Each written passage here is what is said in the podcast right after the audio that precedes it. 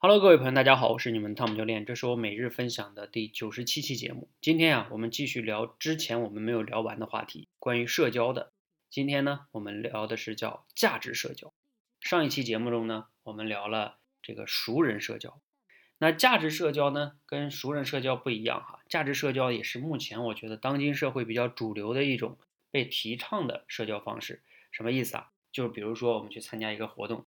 哎，相互之间递名片呀，加微信呀，可能我们首先想知道对方是一个在什么公司上班，什么职位啊，啊，干什么的呀，等等等等。为什么呀？因为我们希望未来是不是可能有合作的机会啊，能不能相互帮助啊，相互贡献价值啊，等等等等等等。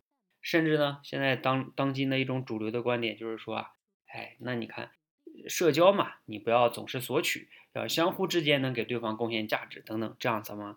才会比较好。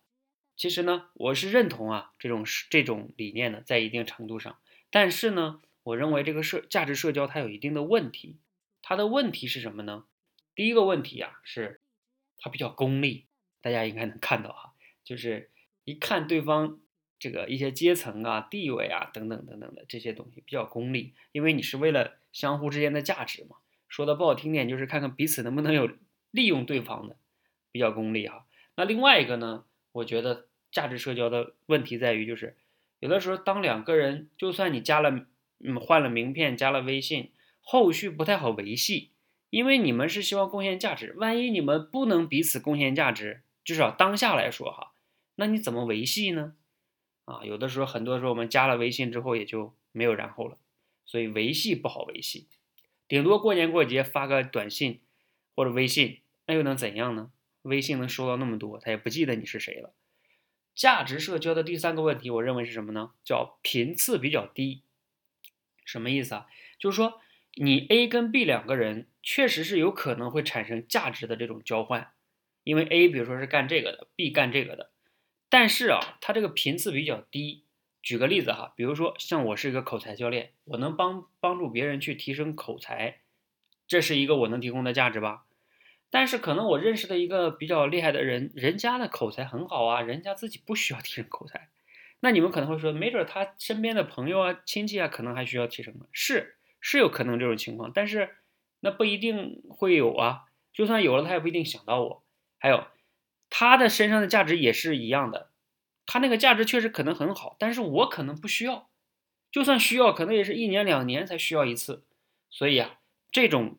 彼此需求的频次比较低，也导致了就是我们前面讲的，如果你想维系，那你就得用别的方式去维系，有的时候就比较麻烦。所以我总结这个价值社交的三大问题：第一个太功利，第二个呢平时不太容易维系，第二个真正需要的这种情况呢又频次比较低，这个是啊三大问题。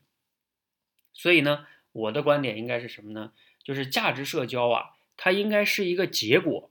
它不应该是起点，这句话怎么理解呢？就是说啊，我去认识一个人的时候，我不应该是冲着他能给我提供价值是什么的时候去认识的，而是我们本来就社交，最终啊，我发现他身上有这么多的资源呀，这么多的价值，因为我们关系比较好，那彼此的去帮助一下，那就是自然而然的事情，而不是说先对吧，看他有什么能价值，然后再去认识他，而是应该先用其他的方式先去认识他。